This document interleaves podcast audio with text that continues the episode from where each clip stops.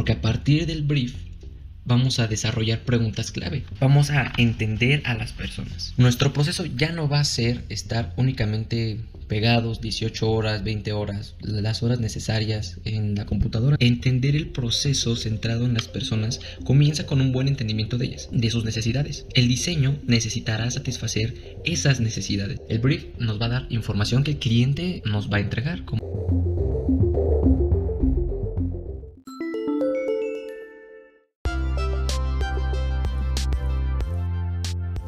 tal amigos? Eh, bienvenidos sean todos ustedes a una nueva misión de Creation. Mi nombre es Yael, yo soy parte del equipo de diseño eh, en el cual hoy hablaremos sobre una temática interesante, el brief. ¿Qué es el brief? ¿Para qué nos sirve? Y estaremos utilizando un par de conceptos que son interesantes. Primero que nada, el brief es un compendio de información el cual nos va a dar las instrucciones adecuadas para entender a nuestro cliente. El brief se vuelve nuestro pilar principal para cualquier tipo de diseño. El brief va a ser este compendio de información, de datos, que nos van a agilizar tanto la manera en cómo el cliente tiene una percepción de lo que quiere, como ayudarnos a sí mismo a descubrir nuevas áreas de oportunidad. En este punto debemos de entender que el diseño hay que transformarlo en un diseño especializado para el usuario. Es decir, simplificar y reinventar, incluso mejorar los procesos y poder de esta manera agilizarlos. Tener una metodología ágil nos puede dar el desarrollo de proyectos para que se procesen con rapidez y flexibilidad. Adaptarse a las condiciones ambientales de un segmento y un, sector en el mercado. Lo que hay que buscar en, nuestros briefs es que precisamente tengan la información más concreta dentro de las metodologías ágiles. Eh, se busca que todas las ideas se puedan desarrollar de una forma rápida y concreta. Es decir, donde los vamos a ir relacionando en una especie de, círculo ¿no? de continuidad, donde está al principio y al centro va a estar siempre el usuario. Es decir, lo que el usuario quiere obtener. En este caso, podría ser usuario quiere un logotipo, ¿no? cuáles son mis ideas de ese logotipo. Y ahí es donde escribiremos eh, gustos del cliente, colores que le gustan, este, técnicas posibles, qué es lo primero que nos viene en mente con el nombre. Luego generaremos un prototipo.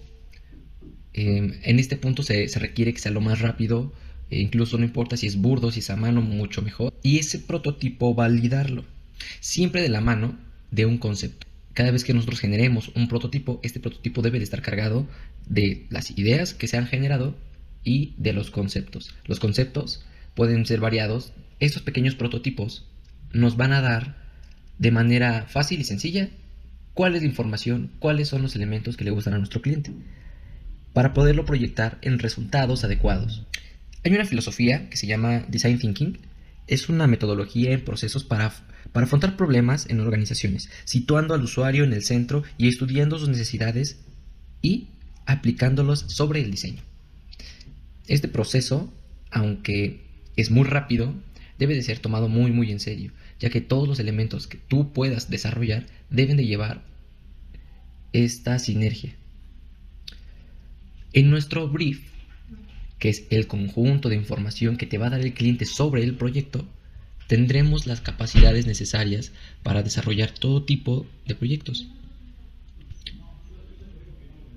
El brief se va a volver el eje principal de toda tu investigación, porque a partir del brief vamos a desarrollar preguntas clave, vamos a entender a las personas. Nuestro proceso ya no va a ser estar únicamente pegados 18 horas, 20 horas, las horas necesarias en la computadora. Entender el proceso centrado en las personas comienza con un buen entendimiento de ellas, de sus necesidades. El diseño necesitará satisfacer esas necesidades. El brief nos va a dar información que el cliente nos va a entregar, como de qué se trata, por qué, cuántos años llevan de trayectoria, a quiénes les venden, cómo es que lo venden, cuál es el nombre de la empresa, cuál es su giro, conocen su mercado objetivo, rango de edades. ¿Qué tan fácil es que tú entiendas o empatices con una causa si no la has probado? Se ve influenciado por todas las experiencias que ya tienes sobre el tema. Vamos a recorrer unas cuatro etapas La primera etapa va a ser la investigación, el descubrimiento. Es el entendimiento profundo del problema. Bien, después vamos a definir nuestra síntesis, es decir, el área donde nos vamos a enfocar. Y posteriormente vamos a desarrollar el proyecto, es decir, todas las soluciones potenciales que hemos desarrollado en base a nuestros bocetos rápidos. ¿no? Eh, obviamente no le vas a presentar 40 soluciones potenciales a tu cliente, pero lo que sí vamos a desarrollar van a ser dos o tres, cuando mucho. Es la entrega, es la implementación, que sería una idea convergente, donde tanto descubrir como definir y desarrollar van a converger en soluciones que van a funcionar. Ya están probadas, ya están avaladas, ya tienen un proceso activo, ya tuvieron eh, una difusión a menor escala. ¿Sí? Y en este último punto es donde las ideas que se desarrollaron y se presentaron tuvieron una carga de impacto. Puede desarrollar un pequeño benchmark eh, con diferentes clientes, con diferentes prospectos a clientes. Se puede presentar como una idea si ya estuviera terminada. ¿Por qué? Porque la idea es no solamente probar que el logotipo es muy hermoso, que está excelentemente bien hecho, sino que al usuario final le es útil, le es práctico. En realidad hace match la idea que se les ha generado de manera colectiva y lo que está socialmente bien desarrollado con el logotipo.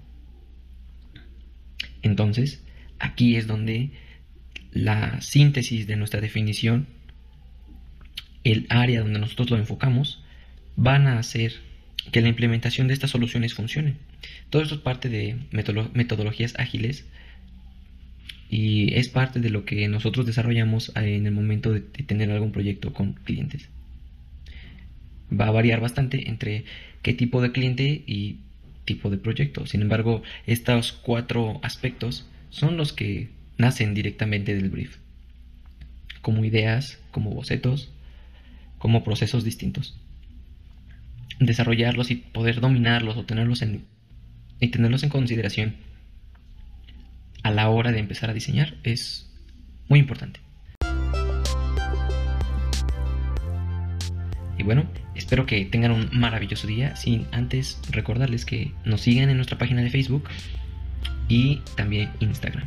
Se den una vuelta por nuestro sitio web y espero verlos pronto con otro tema y retomando tal vez un poco sobre las metodologías ágiles, que es un tema interesante, aunque extenso y poder simplificar algunos procesos nos van a ahorrar tiempo. Tengan todos un gran día y nos vemos en la próxima.